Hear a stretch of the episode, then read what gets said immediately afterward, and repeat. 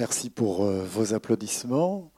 Euh, donc, je suis Frédéric Akowski, délégué à la section MGN du Maine-et-Loire. Et ce soir, pour vous, je serai votre monsieur loyal. Donc, si vous avez des questions, vous me les dites dans le creux de l'oreille et je ne les répéterai pas, sauf aux intéressés qui sont là et qui vont vous répondre. Mais pour commencer, à moins qu'une main se lève tout de suite, on pourrait commencer par un petit tour euh, avec nos deux invités.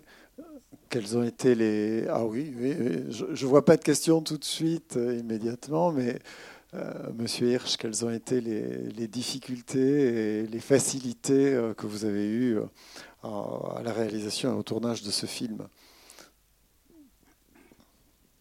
Ben, C'est le troisième que je fais avec eux, donc on se connaît bien. la particularité, c'était la présence d'Audrey Vernon puisqu'il y a les séquences d'avant le tournage proprement dit. Euh, voilà, j'avais filmé comme je fais, euh, tout seul et en venant à des réunions qui m'intéressaient, etc. J'avais fait plein d'interviews d'ailleurs qui, ne sont pas recyclées pour la plupart. Euh, donc là, il y avait Audrey Vernon, ce qui était une nouveauté pour moi, d'avoir une comédienne, et c'était voilà une demande. Enfin, une demande, je veux dire, j'avais cherché ça pour euh, changer un peu des films précédents, pour alléger le propos et la, perception de la scope. Euh, voilà, donc c'était pas toujours facile à gérer. Mais euh, voilà, et, eux, c'était un mauvais moment, peut-être j'en parlerai plus après, mais pour la scope, c'était un mauvais moment. Ils craignaient de ne pas passer l'été 17. Donc, du coup, euh, voilà, l'ambiance n'était pas très gaie, mais aussi grâce à Audrey Vernon, ça c'est voilà, la parole s'est déliée et ils ont dit l'essentiel. Il y en a quelques-uns qui ont refusé de, de, participer, ou de au parler. tournage. Ah, tellement m'ont-ils dit, on a tellement gros sur la patate qu'on ne peut pas, on va exploser, on va. Donc, alors que les autres films parlaient ce qu'ils voulaient, alors que là on allait au devant, on avait prévu un programme de tournage et avec des thématiques pour chacun qu'ils n'étaient pas censés connaître. Mais euh, j'avais dit, il faut qu'on aille voir telle personne pour, ah pour parler de telle chose. Euh, voilà. le premier titre du film, c'était Rêve et réalité, ce qui est une certaine perception du film. Hein, ils sont au, pied du mur et comment ça se passe dans la réalité euh, après leur rêve, ce qui est exprimé par un ou deux ouvriers il y a, l'usine dont on rêve et l'usine on doit faire avec quoi. Par exemple, il dit ça comme ça. C'est pour ça qu'Audrey au début dit à Muriel, euh, juste euh, la première qu'elle rencontre, et vous rêvez à l'usine La réponse assez cinglante. non, on rêve pas tellement. Bon, c'est parce que aussi le, film devait s'appeler Rêve et réalité. Il a changé de, de nom après. Voilà, sur le tournage, oui, dire plus bah, Sur le rêve et réalité, on le voit apparaître quand même à plusieurs reprises, euh, pas uniquement à travers cette réflexion, mais à, travers les réflexions qui se font dans le, par les ouvriers et les, coopérateurs eux-mêmes entre l'usine dont ils rêvent et la réalité à laquelle ils sont confrontés tous les jours réellement. C'est un peu le thème du film, oui. C'est un peu le thème du film, oui. Mais Rêve et réalité était un peu abstrait par rapport au titre. Bon, quand Omar, euh, c'est vers la fin du film, quand il dit nous les coriaces, et mhm. j'avais un peu envie de me servir des Horaces et des Curias. Euh, voilà, donc je suis parti de là. Et j'ai eu la surprise de comprendre qu'à l'usine, pas un seul ne connaissait les Horaces et les Curias, même de nom, enfin même, parce que moi j'étais revoir quand même de quoi ça causait. Mais euh, effectivement, le titre fait référence implicite et c'est un peu tombé à l'eau. On m'a demandé c'est quoi ce titre? bon, mais voilà, il décrit bien, je pense, la situation dans laquelle ils sont.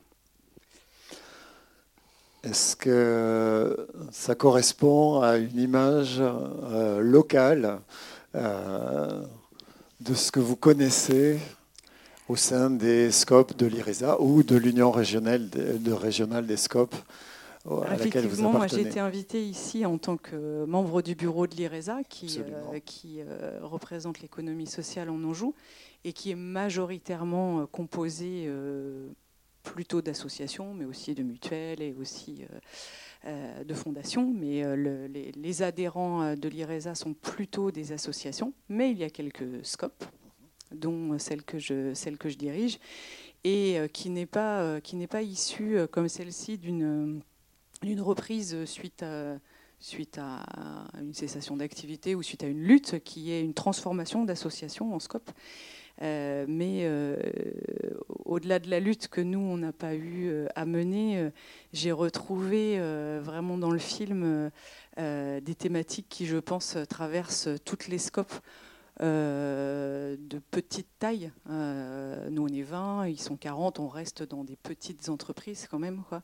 Ou entre le rêve d'une gouvernance partagée, d'un de, homme une voix euh, et la réalité de conduite d'une entreprise, bah, effectivement, il y a des choses qui peuvent parfois déchanter. Et euh, voilà, moi, j'ai entendu euh, dans certains messages, peut-être que vous n'avez pas perçu parce que vous ne le vivez pas au quotidien, mais dans certains sous-entendus du film, voilà, j'ai retrouvé des choses qu'on vit dans toutes les scopes. Lesquelles? Euh, on sent que euh, le, côté coopérateur qui, a dû être très fort pendant la lutte, euh, c'était ce combat ensemble contre quelqu'un qui les a soudés forcément. On sent qu'il est étiolé et effrité dans l'exercice du rôle d'associé coopérateur. Euh, qui fait face à la réalité euh, de l'emploi au quotidien et de la conduite d'une entreprise.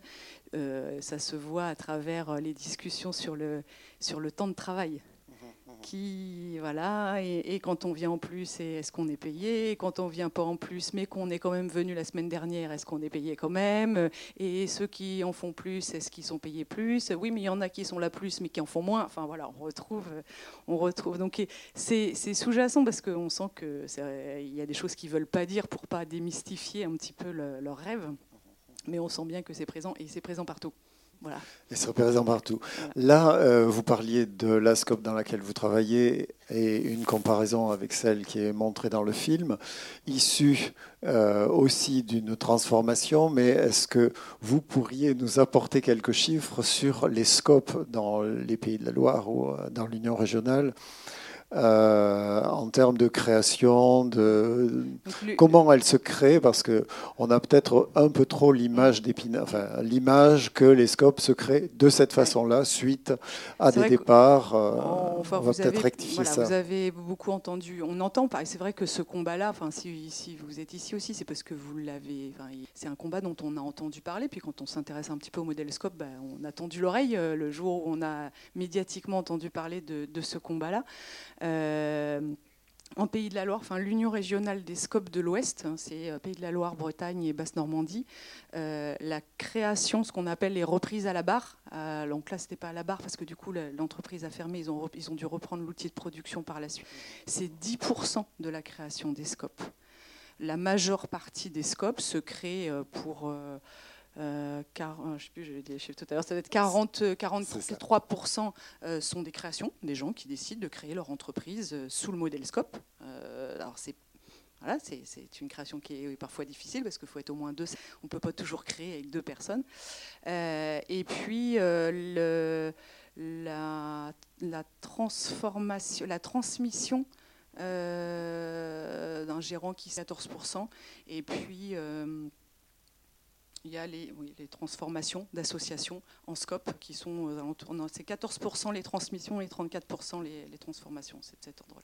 Sur ces, sur ces histoires de combat et de, de personnes qui viennent euh, reprendre leur entreprise euh, sous le modèle scope. D'accord. Bon, ça, remet un petit peu de perspective et, et on voit que toutes les naissances ne sont pas forcément aussi difficiles ou issues d'un combat aussi difficile, mais qu'il y a une volonté aussi de créer directement des scopes et de les faire vivre euh, comme une entreprise euh, dans, l'économie euh, générale.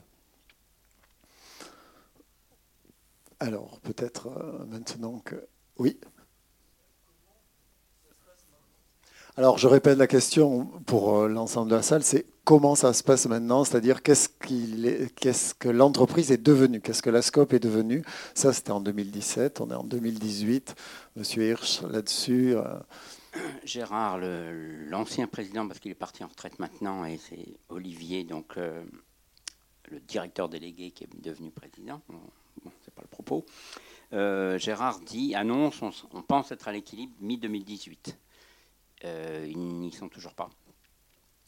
Euh, donc je disais tout à l'heure, quand j'ai tourné donc, euh, avec Audrey Vernon mai-juin 2017, le tournage s'est fini le jour du bac, c'est pour ça qu'on a eu enfin, le, sujet du bac juste à la fin.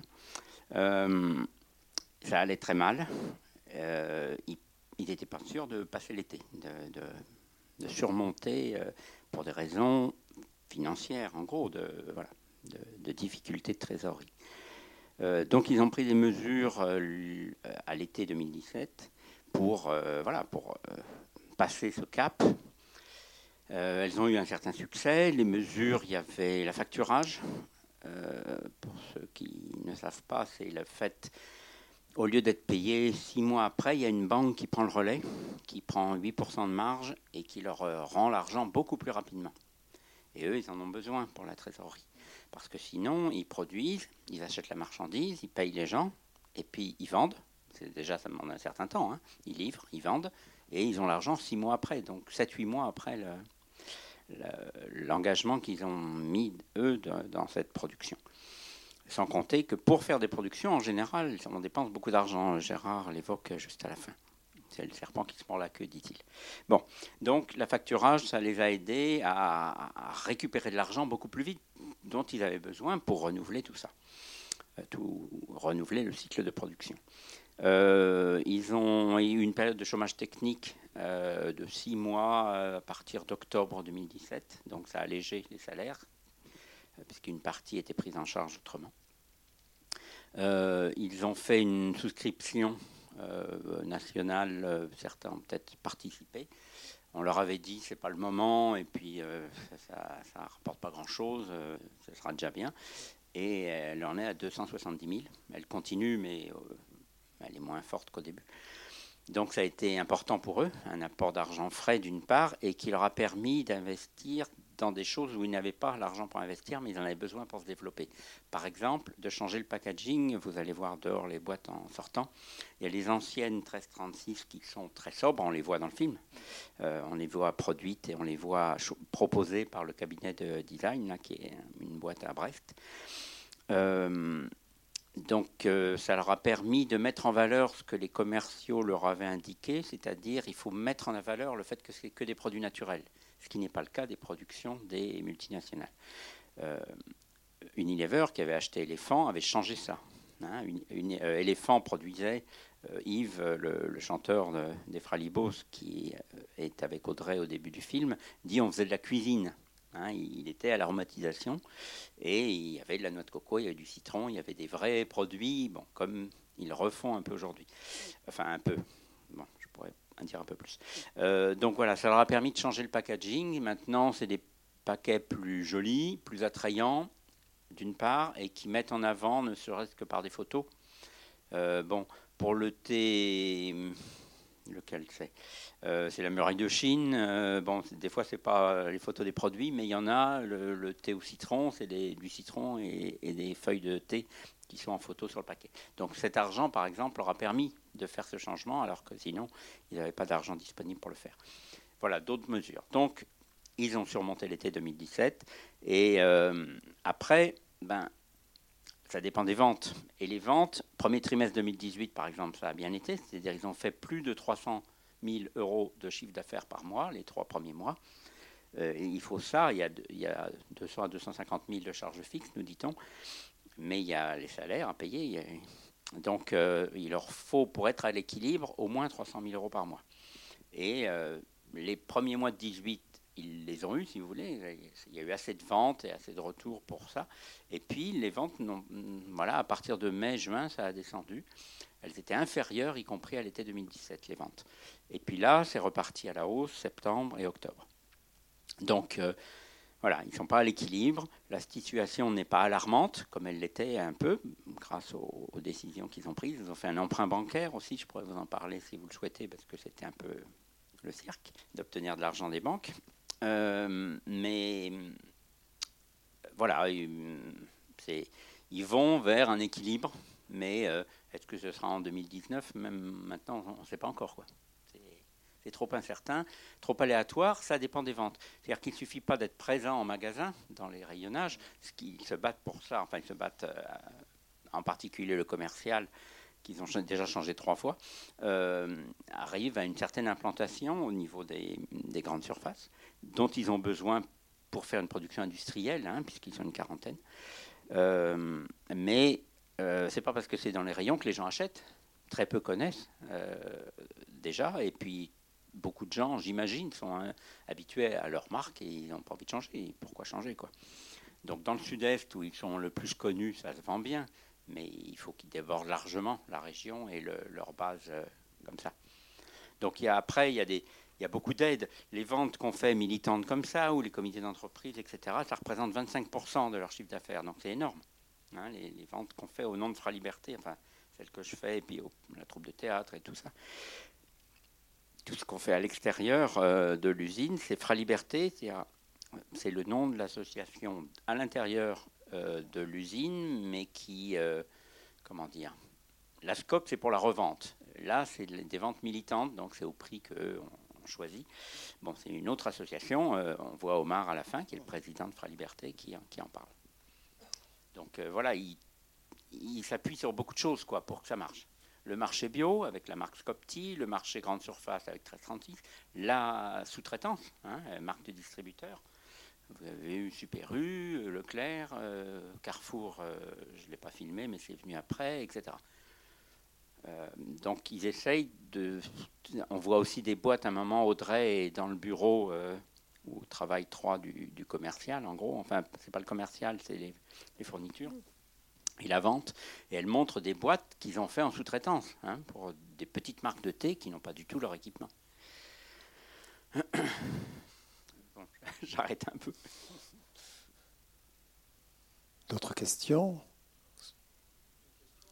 Une question quand ils placent leurs produits euh, chez Super U, par exemple, les vendent ou parce que vous disiez ça dépend de, ils les placent simplement et c'est c'est là où il est, c'est Super U qui achète une certaine quantité et puis euh, vous voyez ce que je veux dire? Je pense qu'ils les achètent. Le problème qu'il y a eu, c'était le renouvellement, c'est-à-dire ils ont placé beaucoup de marchandises, elle n'est pas revenue dans l'usine, que je sache.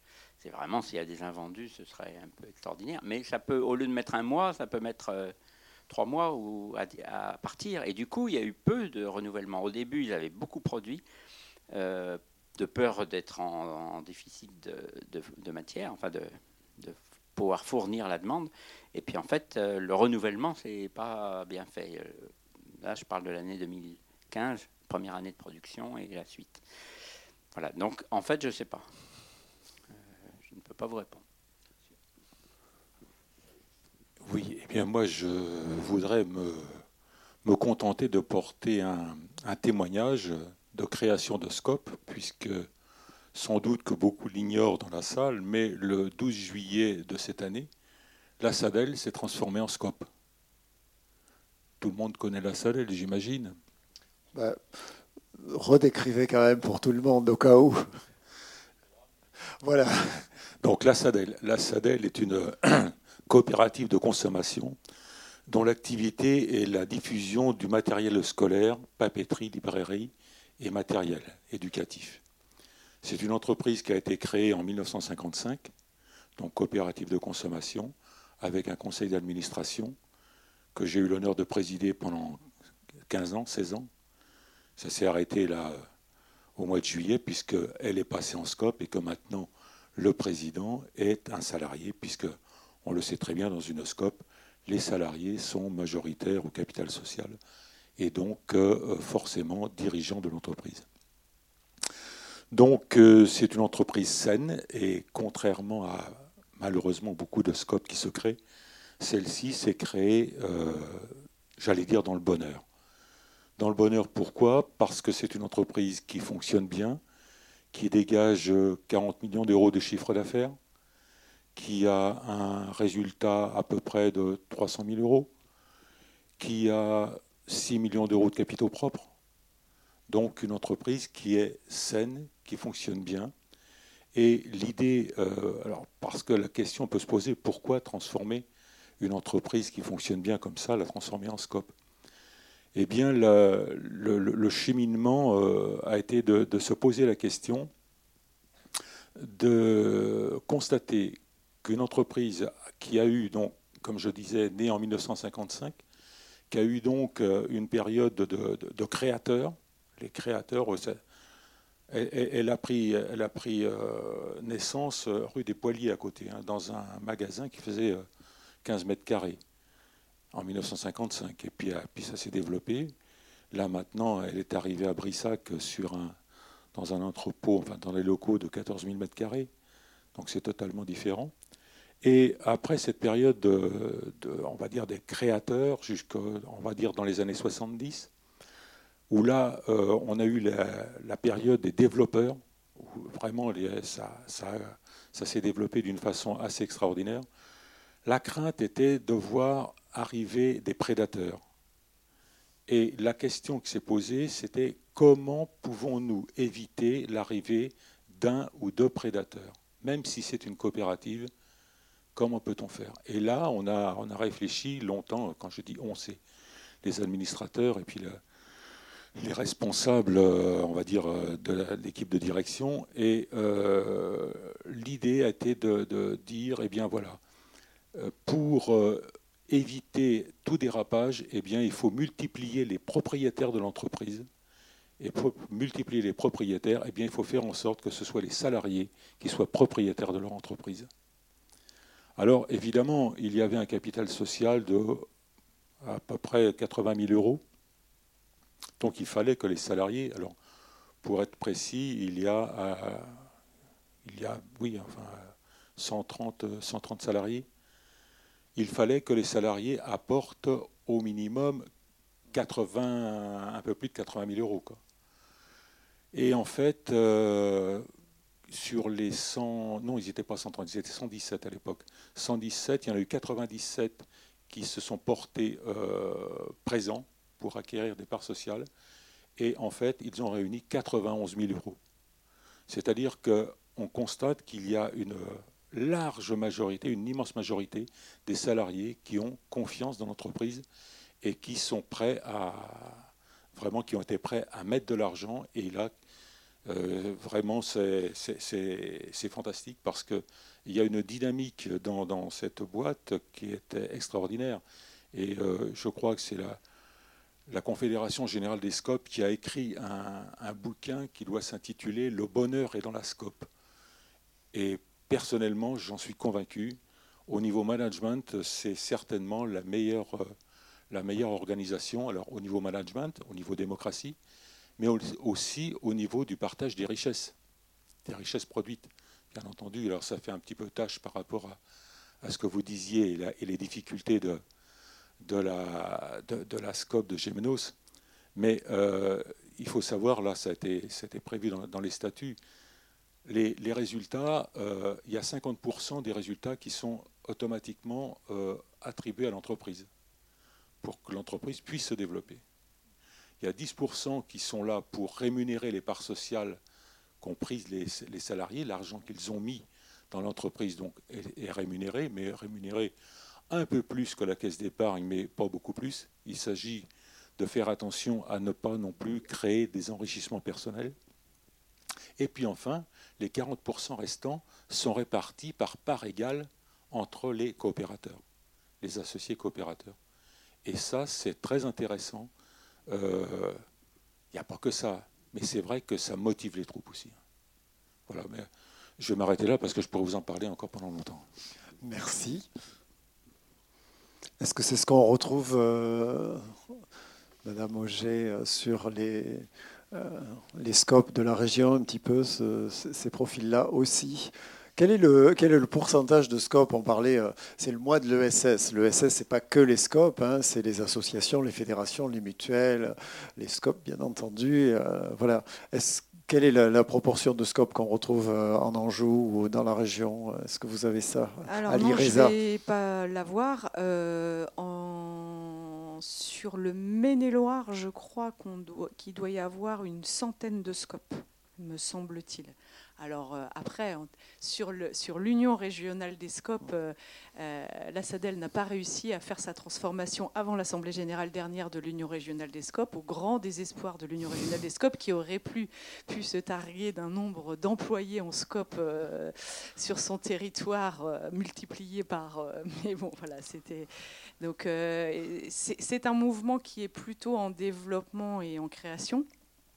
Et euh, dans le cadre de l'économie sociale et solidaire, ce qui nous touche beaucoup, nous, à l'IRESA, euh, euh, qui, qui, avons beaucoup d'adhérents associations, c'est qu'il y a un mouvement, alors qui qui sera peut-être une lame de fond, mais qui est en train euh, de démarrer, euh, qui part de l'interrogation autour de la gouvernance dans le milieu associatif mhm. et de la difficulté de conduire une entreprise associative, hein, parce qu'à partir du moment où on a des salariés, y compris dans ce à minima, c'est pour payer des salariés. Donc, euh, et le code du travail s'applique aussi, on l'a bien vu dans le film. et donc c'est vrai qu'il y, a, il y a de plus en plus d'associations qui s'interrogent euh, sur leur évolution, pas forcément en scope, comme nous on a pu le faire et comme il y en a plusieurs en Maine-et-Loire qui l'ont fait, mais, euh, mais également en SIC, en société coopérative d'intérêt collectif. Parce que on retrouve dans la SIC euh, la gouvernance partagée, euh, l'implication euh, des, salariés dans la, gouvernance, mais on, retrouve aussi l'intérêt collectif qui est cher aux associations qui, qui œuvrent dans le cadre de l'intérêt collectif. Bien sûr, nous, notre association, quand on a voulu se transformer, on s'est posé la question de la SIC, mais même si on avait un objet euh, qui pouvait intéresser le, collectif. On n'était pas euh, une association qui va intervenir dans un quartier et qui va euh, œuvrer pour les gens du quartier a un intérêt collectif direct. Donc elle va pouvoir avoir un collège de, dans sa gouvernance qui représente les usagers de, de l'association. Donc euh, le mouvement euh, de l'Union régionale des SCOP, qui a, une ambition hein, de développement et de promotion du modèle SCOP, euh, est très important. Et, à l'IRESA, on accompagne beaucoup de réflexions, même si ce n'est pas le rôle de l'IRESA, mais simplement pour orienter notamment vers l'Union régionale, de, projets qui souhaitent soit se créer, soit se transformer pour une, pour une gouvernance plus juste en, SIC.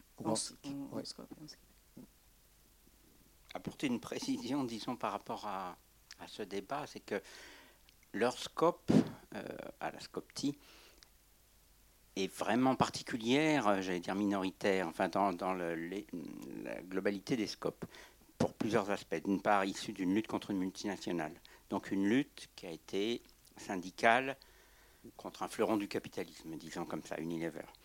Euh, et donc c'était l'objet de leur lutte, c'était de, j'allais dire de renoncer, le contraire, de s'opposer au diktat de la multinationale qui voulait fermer la boîte et produire en Pologne ce qu'elle fait. Toute la production éléphant, qui est pour le marché français, est faite en Pologne maintenant.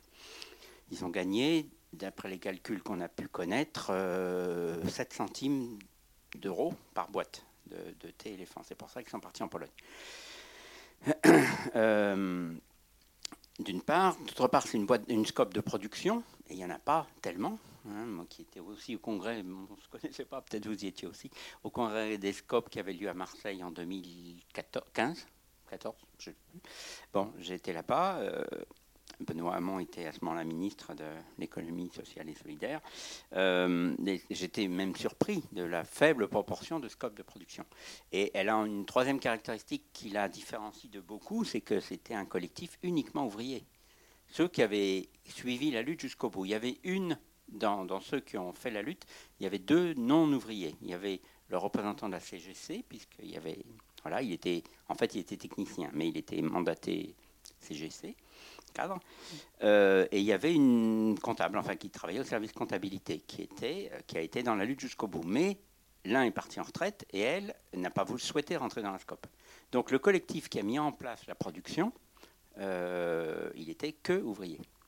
Donc voilà, c'est aussi ça qui m'a intéressé, c'est-à-dire c'est une expérience en gros de pouvoir ouvrier d'aujourd'hui, enfin dans, la, dans, les conditions dans lesquelles ils sont, ça leur impose quoi.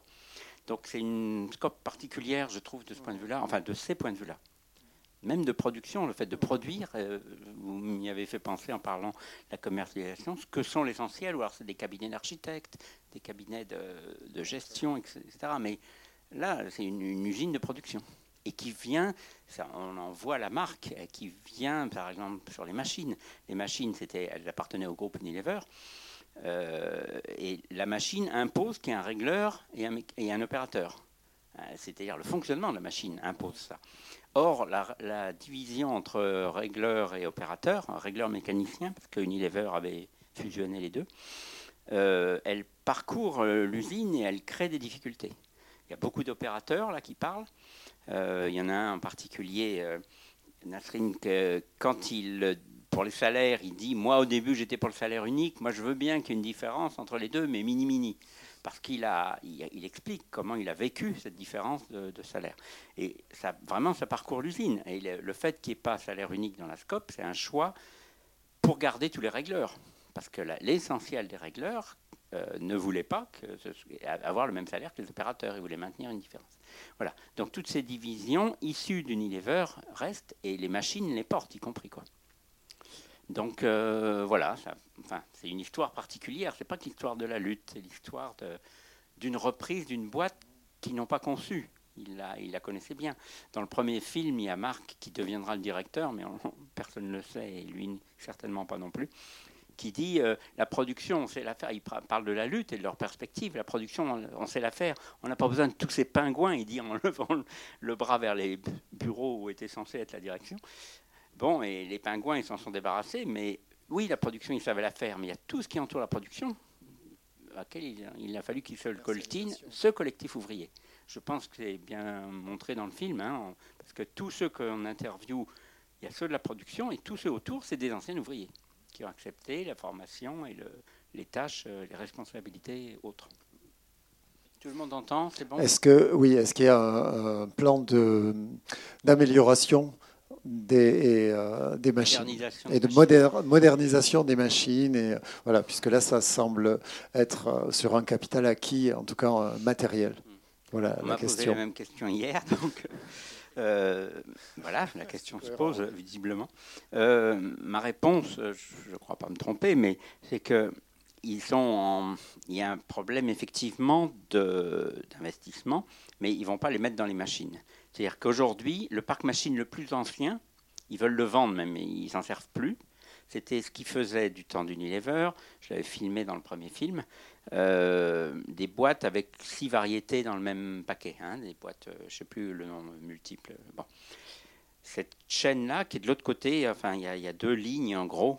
Euh, cette ligne-là est à l'arrêt depuis longtemps. Ils veulent vendre ces machines, mais elles sont de leur point de vue, plus assez efficace. Et pas du tout la même cadence de production. Là, c'est du 400 coups minutes, celle que vous voyez. Euh, je ne sais pas s'il y a beaucoup plus performant ailleurs. C'est très mécanique, je suis d'accord. Hein. Mais euh, je ne sais pas si on peut électronifier ça, euh, je ne sais pas. Mais de toute façon, leur problème, c'est qu'ils ont une capacité de production qui dépasse largement leur vente.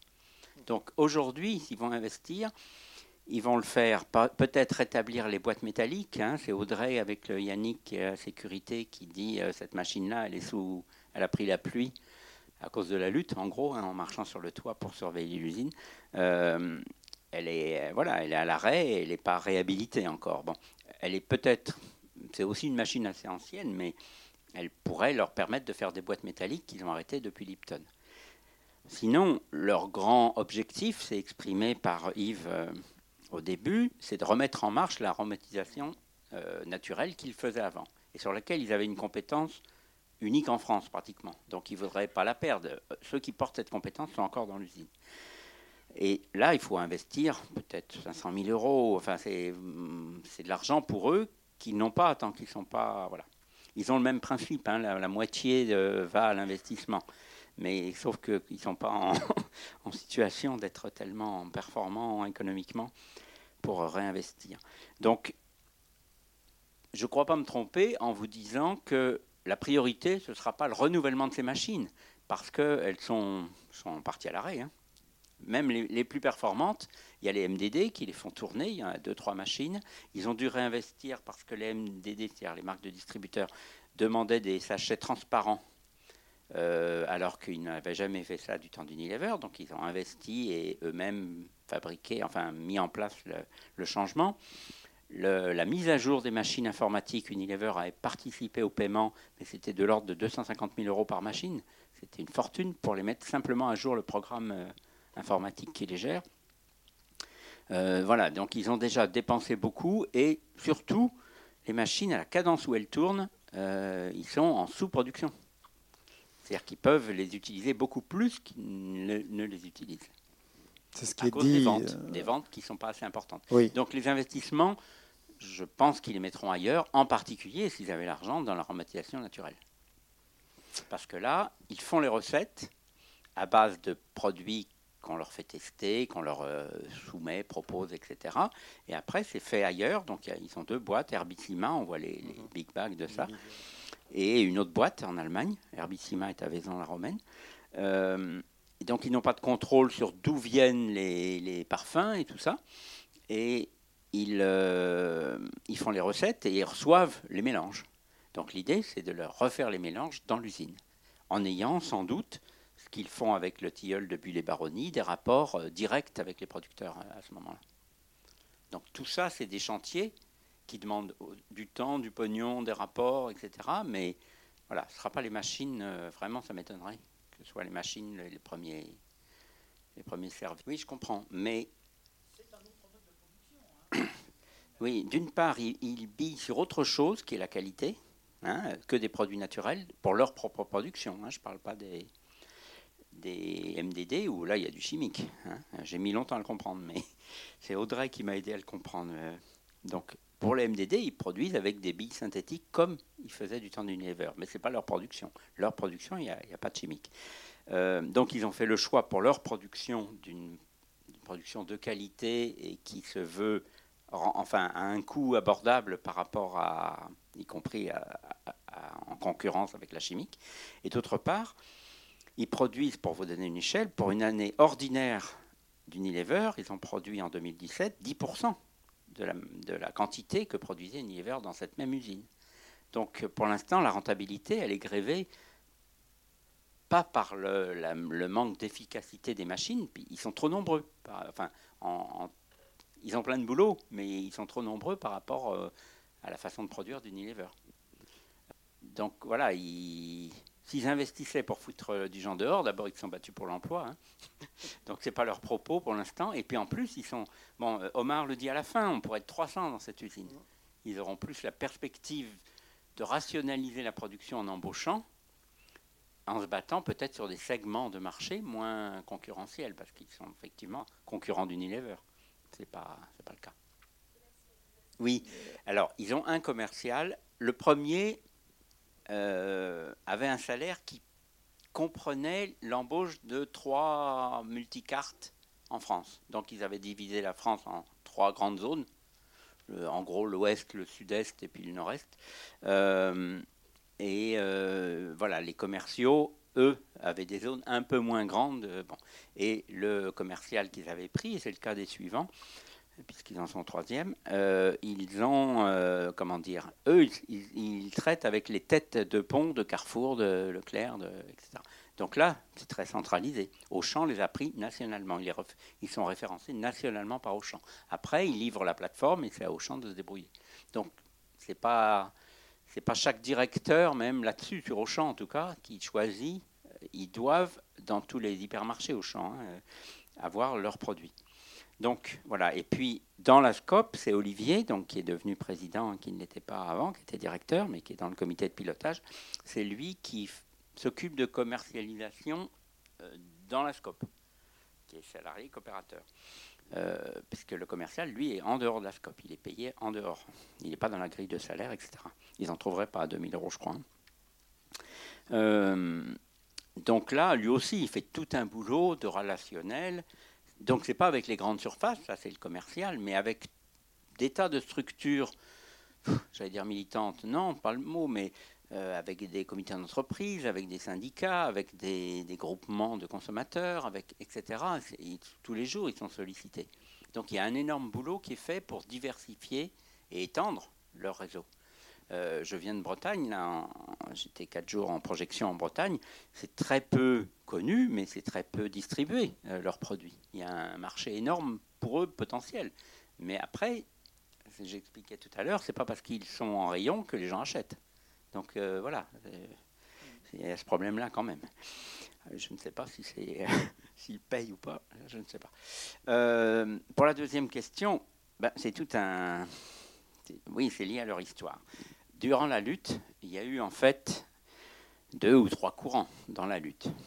Il y a eu un courant, euh, Yves, le chanteur des Fralibos, l'appelait le parti de droite dans l'usine, euh, qui en fait voulait un repreneur, ne voulait pas que ça soit repris en scope avec les mêmes dirigeants, etc. Donc eux, ils voulaient un repreneur et se retrouver dans la situation d'avant. Ils sont encore un peu dans la scope, il y en a plusieurs qui sont partis de, ce, de cette partie-là, ils sont... Euh, ils sont partagés. Il y en a un peu dans la scope, mais qui sont en porte-à-faux, qui ne sont pas très à l'aise. Par exemple, il y a celui qui dit, Luc, qui dit euh, Moi, je perds 1000 euros par rapport à Unilever, ce qui est vrai, je me, suis renseigné. Ah bon, il gagnait tant que ça. Il était chef magasinier avec les primes d'équipe, etc. Il touchait euh, entre 2006 et 3000 euros chez Unilever. Et donc là, il est à 1670. Euh, bon, lui, il fait le jardin. Il a, choisi de ne pas aller en production parce qu'il est écœuré et il, travaille le jardin autour. Euh, voilà, ça c'est un courant. Euh, il y a un autre courant qui a beaucoup travaillé le projet de Scope et qui était, pour ce que vous avez proposé, qui était, on démarre, on a fait les calculs parce qu'ils les avaient faits, ils sont présents dans les deux autres films, hein, on les voit euh, militer, ils étaient dans les dirigeants de la lutte. Mais ils se sont orientés très vite à préparer la scope pour qu'elle soit le plus avancée quand ce sera terminé. Et un, de ces trois-là, euh, je le connais bien, enfin on est devenus amis et je continue à le voir, euh, il, euh, il, a dit, j'ai fait les calculs, ce que personne d'autre n'avait fait que lui, sur les ventes potentielles, etc. Pour l'instant, on n'a aucune production, donc il faut démarrer petit. Il proposait une quinzaine de personnes, parmi les plus compétents et motivés, Hein, parce qu'on voit dans la scope qu'il y en a qui sont pas trop compétents et pas motivés, donc ils sont dans la scope. Euh, et on démarre, et puis ça va marcher, ça va se développer, parce qu'économiquement, on, sera calibré pour ça, et au fur et à mesure du développement, on embauchera tous les autres. C'est comme ça qu'est née euh, la scope euh, Label Aude, qui est ex-Glace-Pilpa à Carcassonne, si vous connaissez. Ils vendent leurs produits à l'usine, ils sont assez liés, etc. Ils ont lutté aussi contre un fonds de pension américain, en fait, qui possédait l'usine, pour garder l'usine. Ils l'ont gardé en scope. Mais ils ont embauché, euh, voilà, ils sont, ça se développe. Ils étaient 15, je crois qu'ils sont 25, si je ne me trompe pas. Mais les débuts étaient difficiles, etc. Bon. Ce n'est pas ce choix qui a été retenu par la majorité. Le choix qui a été retenu, que proposait en gros l'équipe syndicale. Donc les, trois qui étaient le plus porteurs de ça, dont la femme comptable dont je vous parlais tout à l'heure, euh, enfin comptable, elle était au service comptabilité, euh, sont partis, ne sont pas rentrés dans la scope. Le couple, parce qu'il y avait un couple, cette femme et puis son mari, euh, ont fait une formation de gestion et tiennent un restaurant actuellement. Le dernier n'a pas voulu rentrer dans la scope en disant bah, c'est contradictoire, je dis qu'on est trop nombreux, donc je ne vais pas rentrer dans la scope. C'était assez. Il est le seul à avoir réagi comme ça. Hein. Et il fait de l'intérim, il est ouvrier en intérim euh, actuellement chez Heineken à, Marseille.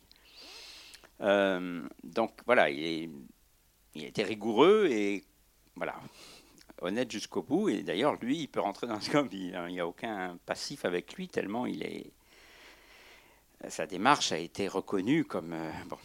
Euh, donc le courant majoritaire, la position qui a été retenue, qui était les 76 qui ont signé le protocole de fin de conflit, c'est-à-dire qui n'avaient jamais négocié avant avec Unilever durant tout le conflit, les trois ans et demi du conflit, toutes les pressions qu'il y avait, la prime à la valise, euh, voilà, qui est passée de 30 000 euros à 100 000 euros au fur et à mesure du temps.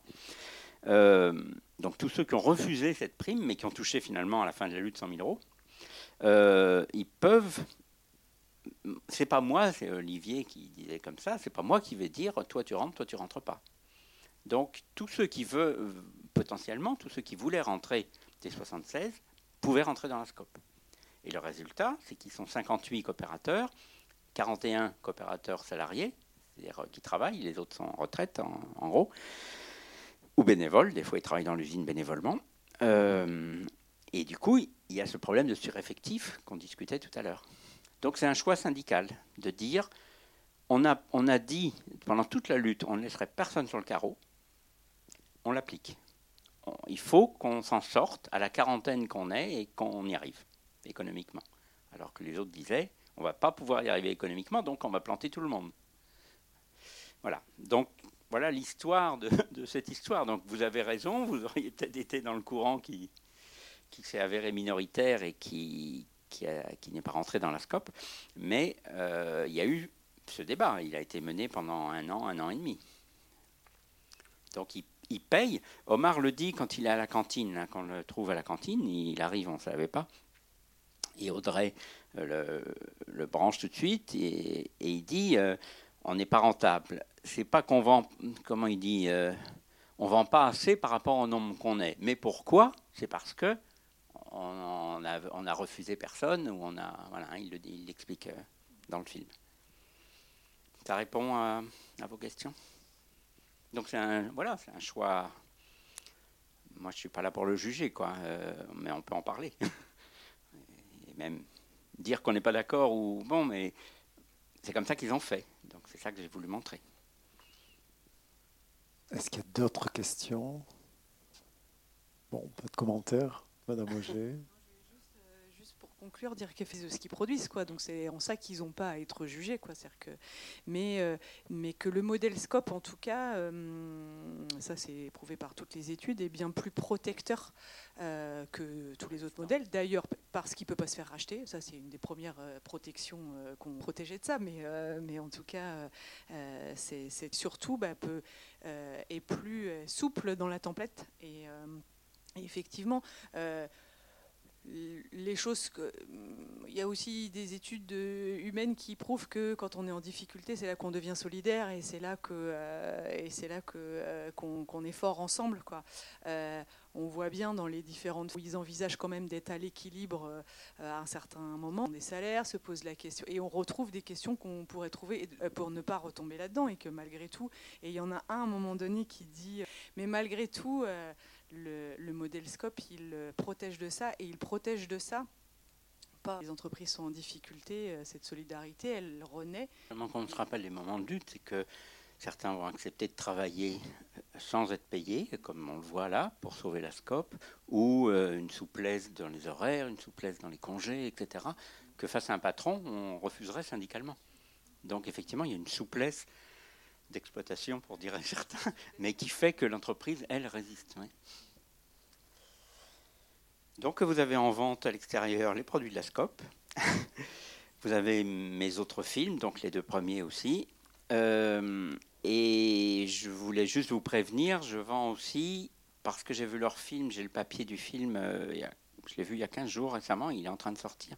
Un film sur une coopérative en Grèce n'est pas SCOP parce qu'elle n'est même, pas, même pas légale dans, dans les locaux de l'usine, qui a été aussi gagnée de haute lutte contre un patron qui... On voit la patronne d'ailleurs, lui est décédé, on voit la femme de patron dans le film. Euh, voilà, c'est des produits d'entretien pour la maison. Et donc ces produits, voilà, si vous voyez le film, vous allez voir, c'est des conditions pré-industrielles, on va dire. Ils peuvent, ils peuvent investir dans la machine. Euh, et du coup, voilà, pour, je participe à la vente de, de leurs produits qui sont en général très peu chers. D'ailleurs, j'en ai plus beaucoup. J'ai déjà beaucoup vendu. Euh, ah, tout à l'heure au, Monsieur Madame Auger, merci beaucoup pour votre présence et vos explications. Merci.